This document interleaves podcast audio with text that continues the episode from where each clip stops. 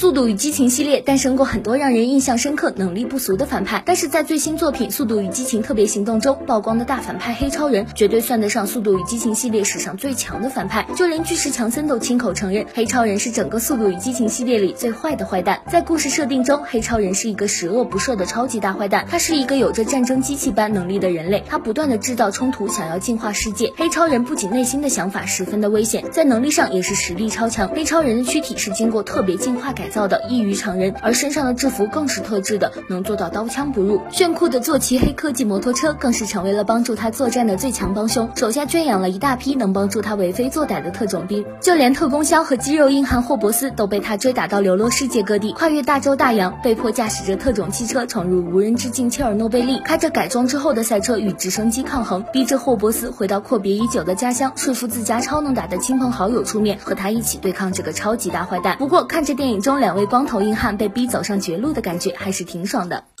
欢迎订阅本号，我们会不断为您带来更好的作品，您的转发点赞也是我们前进的动力哦。